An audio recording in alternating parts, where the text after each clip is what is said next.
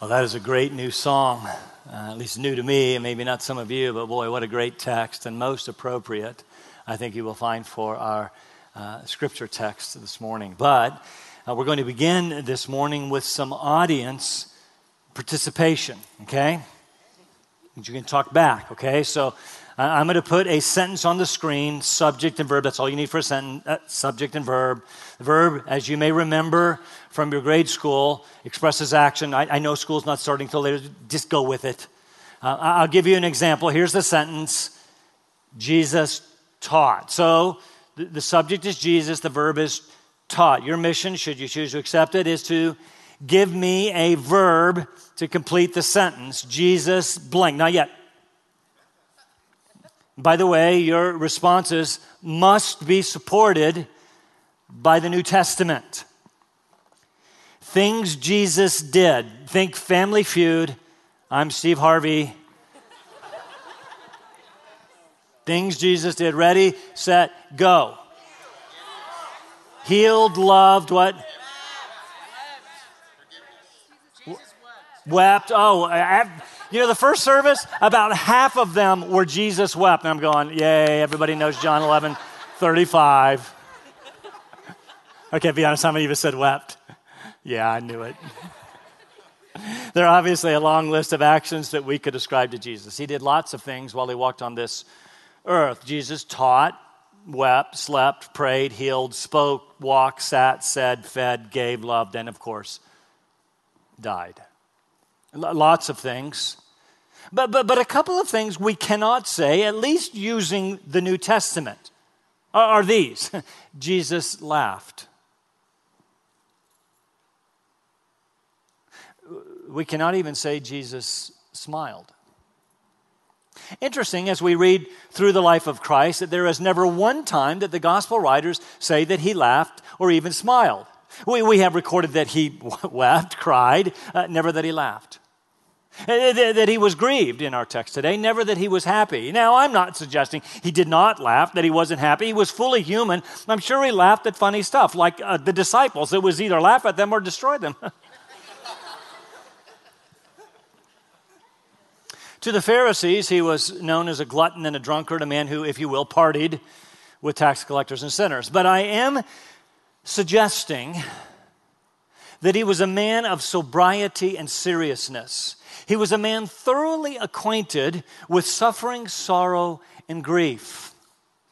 I mean, what comes to mind when you think of Jesus? When Philip Bliss thought of Jesus in 1875, he wrote the hymn, Hallelujah, what a Savior. Great song. We even sing it. Uh, but he started with this rather unusual name for Christ Man of Sorrows. What a name, indeed, for the Son of God, who came, ruined sinners to reclaim. Hallelujah, what a Savior. Is that the first idea that comes to mind when, when you think of Jesus, man of sorrows? If you were, if you were naming Jesus, you know, who's God in the flesh, you maybe would, would call him man of glory or man of power or man of miracles or maybe even man of love, but man of sorrows? Well, the title, of course, comes from Isaiah 53. He was despised and rejected, uh, or despised and forsaken of men, a man of sorrows, acquainted with grief like one from whom men hide their face. He was despised and we did not esteem him. I would suggest to you if you walked into the room where Jesus was with his disciples, he would not be the life of the party.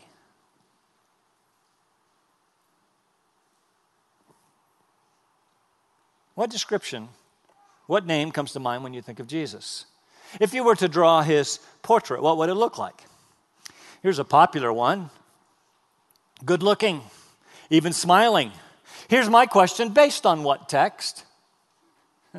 After the first service, someone came up and said, Well, he's obviously looking at children. Okay, I'll grant that.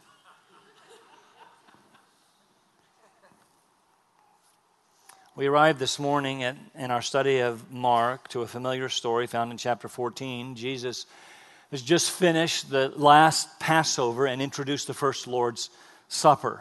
Just before the meal, he predicted that one of his own number would betray him. By now, Judas has left to get the soldiers. The betrayal was at hand. And, and after the meal, Jesus gave the farewell discourse that is only found in, in John's gospel. Then, after singing a hymn, they, they left the Mount of Olives, making the way across the Kidron Valley and the, the brook Kidron, likely still running red from the Passover lambs earlier that day. And along the way, Jesus predicted, predicted not this time one of them, but all of them would desert him. They would all fall away, strike the shepherd, and the sheep will scatter.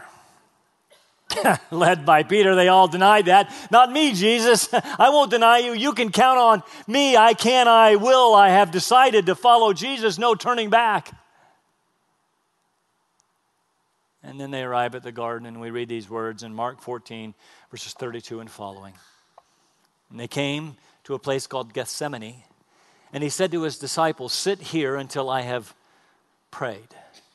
And he took with him Peter and James and John and began to be very distressed and troubled. And he said to them, My soul is deeply grieved to the point of death. Remain here and keep watch. And he went a little beyond them and, and fell to the ground. And Jesus fell. Did, did anyone say that?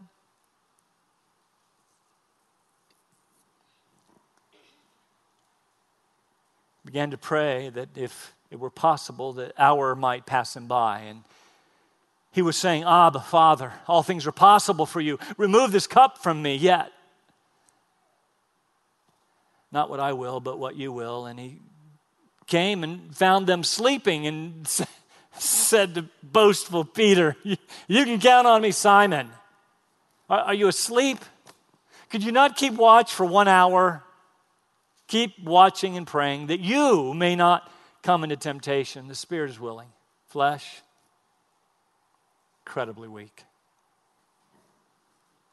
Again, he went away and prayed and sang the same words, and he came and found them sleeping, for their eyes were heavy, and they did not know what to answer him. And he came the, the third time and, and said to them, Are you still sleeping and resting?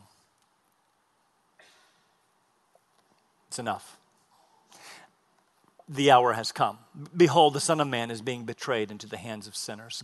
Get up let us be going. Behold, the one who betrays me is at hand. What comes, what picture comes to mind when you think of Jesus? Did, did, did you notice as we read the text, Jesus asked uh, to be delivered from this hour, and yet a little while later, the hour still came. Jesus, I mean, Father, please deliver. No.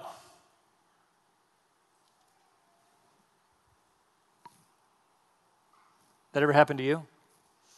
God, I can't take it anymore. Take it away. Take it away. And he said, No. You see, God had something else in mind for his son. Could, could that be possible for you as well? I've told you that much of Mark 14 is preparation. The chief priests and the scribes prepare to destroy or kill Jesus. Judas prepares to betray him, and, and Jesus prepares his disciples for his departure, giving them a memorial by which they would remember his sacrifice for them. And this, this morning, we see Jesus prepare himself for the cross. There is a sense in which we enter the physical suffering of the passion today. A couple of weeks ago, I suggested that we consider what the death of Christ accomplished, namely the new uh, covenant. This week, and for the next several, I suggest that we think about what the death of Christ cost. And it was great. Outline goes like this. We're going to see the suffering Jesus and the sleeping disciples. I'm just going to tell the story, emphasizing those truths. Mark says, he came to a place called Gethsemane, located on the western slope of the Mount of Olives. John tells us it was a garden, probably with walled with one entrance. That's how they could go in. Apparently, Jesus and his disciples um, often went there to pray. That's how Judas knew where to find him. Gethsemane means olive press, and, and to this day, there are large olive trees in sites, I say plural, uh, thought to be the garden, uh, uh, the Garden of Gethsemane. I say plural because one's Protestant, one's Catholic, whatever. Probably about midnight when Jesus and his disciples arrived that Thursday night, if my calendar is right, he He told them, uh, most of them, eight of them, to sit at the entrance while he went in to pray. Uh, Luke tells us that he went in about a stone's throw into the garden, taking Peter, James, and John, his closest trusted friends. At this point, we read that he began to be very distressed. This is intense, intensified, troubled. He, he, he, told the three, My soul is deeply grieved to the point of death. Remain here and, and keep watch. Probably because Jesus knew that Judas was gathering the soldiers. They'll be on their way soon. Keep, keep an eye out, Jesus says. I, I have some final preparations to make.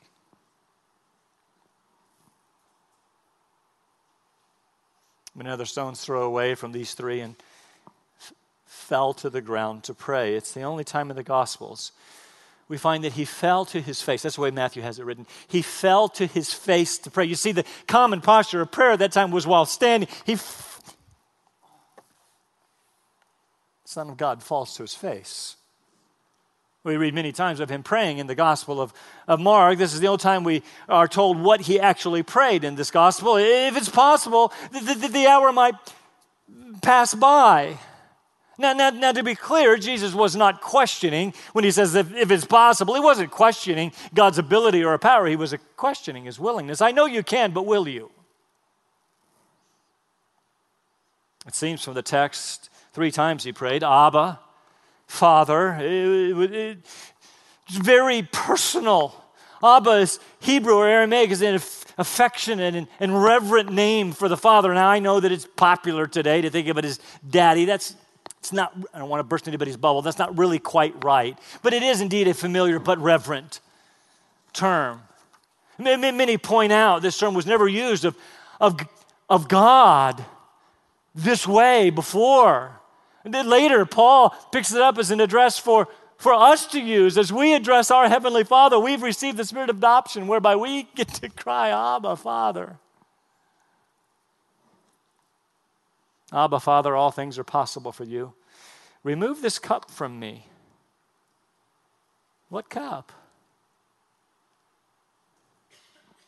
Now, yet, yet not what I will, but what you will. Lots of discussion about what is happening here. Many have wondered how martyrs faced imminent death with seemingly more courage than Jesus. Remember Ignatius from last week? He compelled the wild animals, come and mangle my flesh.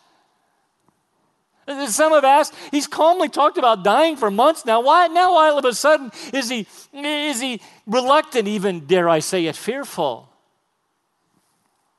I mean, after all, this was the very reason for which he'd come, right? To give his life a ransom for many. What's going on here? Yes, it is true. It was the reason for which he'd come. Yes, he had predicted his death th- three times before. And yes, having done so, he valiantly fixed his gaze toward Jerusalem, knowing what awaited, and went anyway. So, so what's the deal? What's happening here in the garden? Well, let me say this, and this is going to hit some of you wrong, but, but stay with me.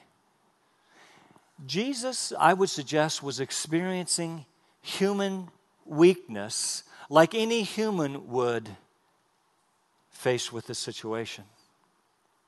Well, one of the things that we must remember about Christ is his humanity, his, his humanness. We often focus rightly on his deity. That's great. Uh, but we must also remember he was fully man with all the strengths and weaknesses of human flesh. Well, you know, except for the sin thing.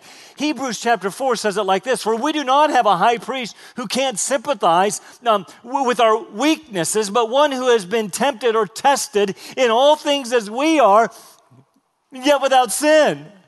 And so when he, as a man, when he became hungry, he ate. When he, as a man, when he became tired, he slept. As we said earlier, when he was grieved, he wept. And when he was crucified, just like everyone else, he died. He was fully human. And when he faced, when faced with the prospect of death, he became deeply grieved, distressed, troubled, to the point of death. And by the way, I don't think that's an exaggeration either. I believe his soul was broken and distressed to the point of dying. I, I, I could die at any moment.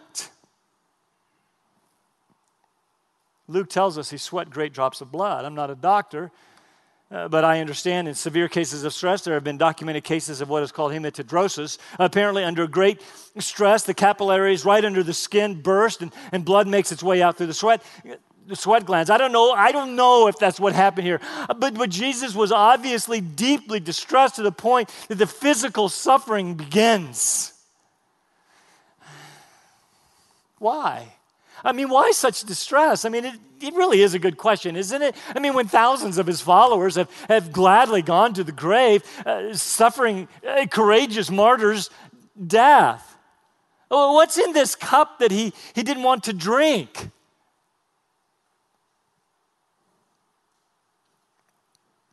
I believe we have to understand the nature and magnitude of the death Christ died.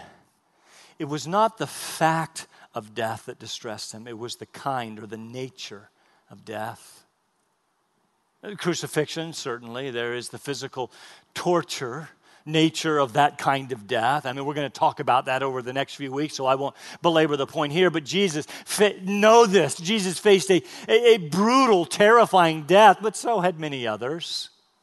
In fact, if we search, we might find others who faced a more brutal death in fact, an antagonistic unbeliever, antagonistic unbeliever, once said to me, I don't see what the big deal is about Jesus hanging on the cross for a few hours. Yeah, if you're just thinking of the physical suffering. So there must be something more. You see, the death Christ died involved much more than physical suffering, intense as it was. I would say categorically that no human being has ever faced the kind of death Christ faced. How can I say that? Several reasons. First, I don't think it's unreasonable to think that all of the forces of evil were unleashed against Jesus at this moment. And think about it. When he was about to enter his public ministry, Satan confronted him and tempted him three times in, in the wilderness, trying to subvert the very plan of, the, of redemption. Jesus, if you're hungry, why don't you command these stones to be made into bread? Jesus, if you're really sure of God's protection, why don't you throw yourself down from the temple and let his angels take care of you? Uh, Jesus, if you'll just bow down to me, I'll give you all of the kingdoms of the world. Three times, Jesus or Satan tried to derail Jesus to cause him to sin, to destroy him, and three times times Jesus repelled him with the word of God. Does it take that much imagination to think that Satan was present, ready to pounce on him? to tempt him, to deter him, to destroy him, to keep him from fulfilling the redemptive plan of the ages. You see, Satan would indeed bruise his heel. But Jesus would crush his head. I would suggest all of the forces of evil were present, unleashing, unleashing their fury against him. No man has ever faced this kind of death. Beyond the physical suffering of the cross, beyond the demonic attacks, there was also the deeply spiritual nature of what is about to happen. As Jesus was hanging on the cross, he was doing more than just dying, he was dying for us, dying in our place bearing our sins, the sins of the world on the cross. 1 Peter 2 says it this way He himself bore our sins in his body on the cross so that we might die to sin and live to righteousness, for by his wounds you were healed. Isaiah 53, we've referenced several times. Surely our griefs he himself bore and our sorrows he carried, yet we ourselves esteemed him stricken, smitten of God, afflicted. He was pierced for our transgressions, crushed for our iniquities, the chastening for our well being fell fully on Him. I don't get that. Do you get that? I don't know that I ever will. By his scourging we are healed. All us, all of us like sheep have gone astray. Each of us has turned to his own way. But look, the Lord has caused the iniquity of us all to fall on him. Do you get that? 2 Corinthians 5 says it this way He made him who knew no sin to be sin on our behalf, so that we might become the righteousness of God in him. What does that mean? This man who never sinned now bore our sins, indeed became sin for us. And if that does not deeply move us, it is simply because we do not understand the depth and the wickedness of sin. Just this week, someone asked me, and I don't understand how God will send a, a, a relatively good person who doesn't know Jesus, but, but is a good person, has tried to live a good life all their, all their lives, tried to be a good person. Why would he send them to hell? And I said, You've got two problems. The very first problem is you don't understand how, the, the depth and the magnitude of your rebellion. And number two, you don't understand there's no such thing as a good person.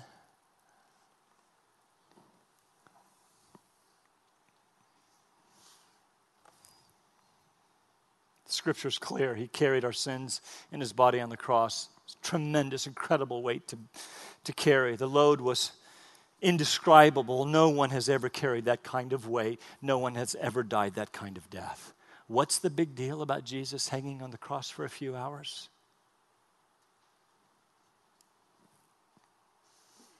It would cause Jesus later, while hanging on the cross, to cry out, Eli, Eli, lama sabachthani. My God, my God, why have you forsaken me? Most agree that while Jesus was carrying the weight and punishment of sin, dying in our place, God, as it were, turned his back on his own son. There was a separation in the Trinity never before experienced, and, and, and, as I understand it, never to be experienced again. It was a death no human has ever experienced, a death that would grieve the very heart of God. It is very important to see that even though he struggled with his coming death, he always, always submitted to the will of the Father. Do, do you understand that there was no sin in the struggle? There would have been sin had he not obeyed. But there's no sin in the struggle. While, while facing this trial, this brutal, incomprehensible trial as it was, he always obeyed and did those things that pleased the Father. Hebrews 5 says it this way in the days of his flesh, I believe right here in the garden. He offered up both prayers and supplications and loud crying in tears to the one Father, to, to, to the one who was able to save him from death. And, and the Father even heard him because of his piety, although he was a son. He learned obedience from the things that he went on to suffer in his humanity, in his flesh in the garden, he prayed with loud crying and tears. And in his humanity, he learned obedience. Not that he was ever disobedient, he was God, but in his humanity, when tempted, when tested in the garden, he learned what it meant to submit completely to the will of the Father. Father, if it's possible, let this hour pass me by. The hour is here. He learned obedience. I have one commentator who expresses this truth profoundly. In the first garden, not your will, but mine changed paradise to desert and brought man from Eden to Gethsemane. Now, not my will, but yours brings anguish to the man who prays it, but transforms the desert into the kingdom and brings man from Gethsemane to the gates of glory.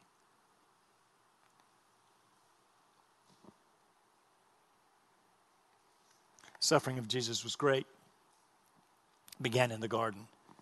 And all the while, the disciples slept. He suffered, they slept. I find this revealing. Remember just minutes before, in all their false bravado, they boasted, We will never fall away. You can count on us, Jesus. We have decided to follow Jesus, no turning back. We will, we can, we won't deny. We have what it takes, Jesus. And they can't even stay awake. There, listen to me. There is a sense in which Jesus was acknowledging the weakness of his humanity. And so he prayed and asked others to be with him while the disciples denied the weakness of their humanity and slept.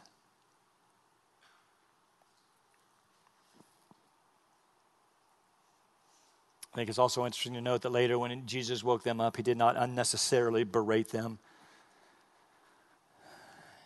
he understands, you see, the weakness of their flesh. He was experienced the weakness in his own flesh. So he said, Listen, the spirit is willing, but the flesh is incredibly weak. He told them, in order to overcome your, your weak flesh, not, not, not, not, not sinful, that's not what he's talking about here, not your weak flesh disciples like me, like me. You must also watch and, but, and pray. Pray for yourselves. You need help. You can't do this alone. Pray. Pray that you will overcome temptation, the temptation to, to fall asleep, the temptation later to flee. Pray. Quit relying on your flesh. I can't. I will, I won't. Enough with the self reliance. Pray.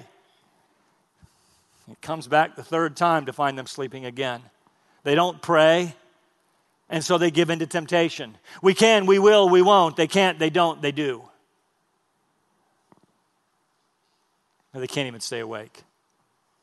To which Jesus says, after returning a third time, Are you still sleeping and resting? It's enough. The hour's come. Behold, the Son of Man is being betrayed into the hands of sinners. Get up. Let's be going. Behold, the one who betrays me is at hand. You could probably look across the garden and to the entrance and see Judas leading the, the soldiers in, having prayed. And, and Luke tells us that the Father sent an angel to minister to him. He stood with new resolve. While the disciples had missed their opportunity and would then soon flee. We'll talk about that next week. But for now, I do want us to think about some things. When Jesus faced a trial, granted, I acknowledge it was a great t- trial. I would suggest the greatest trial. But when he was facing it, what did he do? Well, it's, Jesus, man, he gained victory. Uh, somehow, because Jesus was God, he was able to rise above the pain and it didn't affect him. He just buzzed right through it and he, he marched all the way to the cross, smiling and praising God for the pain. No, he did not he struggled. He fell on his face, cried out to his father. He sweat great drops of blood. He went to his closest friends and asked them to keep watch and pray with and for him. In short, we could say, and I do not want this to sound heretical, I do not want this to sound heretical, but in short, we could say Jesus did not have it all together, not in his humanity. He needed his father and he needed his brothers just like we do.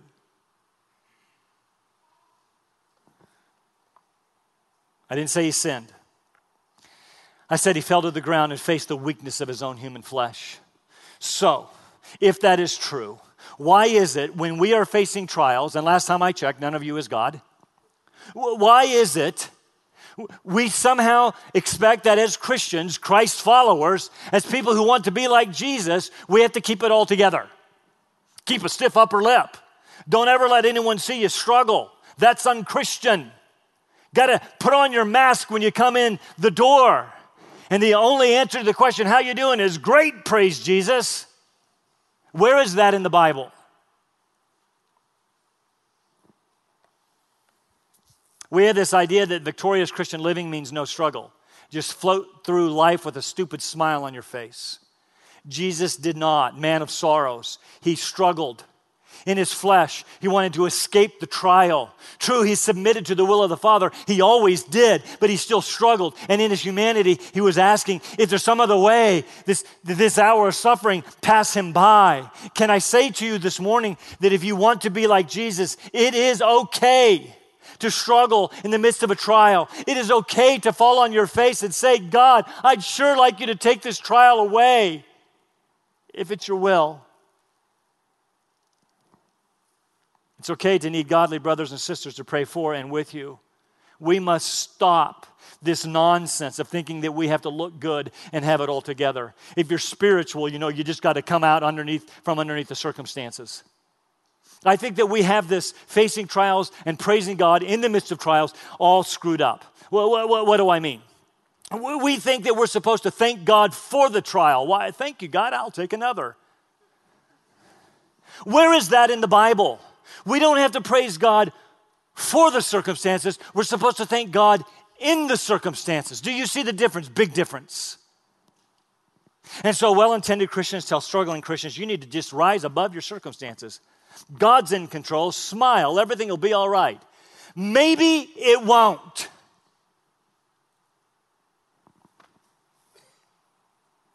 What would those same people have said to Jesus in the garden? Just name it and claim it, Jesus, and everything will be fine. Smile.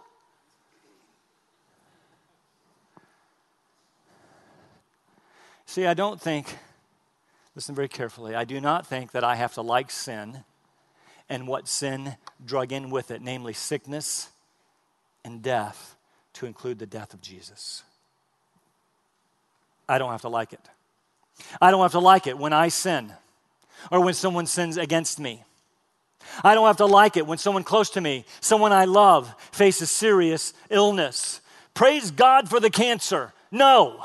Now, now listen, there's not a person in this room who is a bigger Piper fan than I am. And I have read Don't Waste Your Cancer. And, I, and, and number two of the 10 says, you need to see God, you need to see your cancer as a gift and not a curse. But by that, read the paragraph. It goes on to say, because he, God uses it to drive you closer to himself.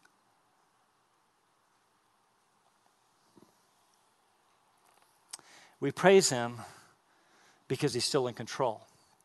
He loves me, and He will never leave me nor forsake me. And I still don't like cancer. And when someone close to me dies, I don't have to like death. It's an enemy, it's the last enemy to be destroyed. I don't like it. You do understand when we get to heaven, we're not going to have sin, we're not going to have sickness, and we're not going to have death. And I, for one, am glad and I think I can praise God for that now, look forward to it, groan in trials, and still be spiritual. I want you to hear what I'm saying. We need to be do away with this positive, superficial, super spiritual, I'm okay, you're okay stuff. I do not think, listen carefully, I do not think you are more spiritual if you keep it all together in the midst of a trial. You keep it all together, praise God, even though you grew up in a home with a mother as an alcoholic and your dad beat you. That's awful. I don't think you're less spiritual because you struggle because your husband or your wife left you for someone else. I don't think you're less spiritual if you struggle with a spouse or a child who has cancer. I don't think you're more spiritual if someone sins against you and you just shrug your shoulders and says, That's okay, just trying to be like Jesus. Jesus confronted sin and then forgave it. And let me tell you something else. I don't think, based on this passage, that Jesus enjoyed the cross. I can prove it. Hebrews chapter 12, fixing our eyes on Jesus, the author and perfecter of faith, who for the joy set before him endured the cross, despising the shame, and has sat down at the right hand of the throne of God. He didn't enjoy the cross, he struggled with the very thought of it. He enjoyed what was beyond it, namely the salvation of people. Jesus came to the garden and he cried out to the Father and needed others to pray for him and with him in the struggle. And I wonder if there is anyone here this morning who needs to hear that. You do not have to look like, you ha- like you've got it all together because you don't. And you need someone to pray with you. You're tired of praying the church game I can, I will, I won't. And I'm encouraging you to start checking your masks at the door. I need help. God, I need you, or I'm not going to make it. Brothers and sisters, I need you, or I'm not going to make it. I am tired of acting like I have it all together because I don't. It is time for us to embrace the weakness of our humanity. It is time to realize that the Spirit is willing, the flesh incredibly weak. It is time to stop saying, I can, I will, I won't. To stop relying on our flesh because in your flesh you have the power to do nothing. But by the indwelling power and presence of the Spirit of God, you can face struggle.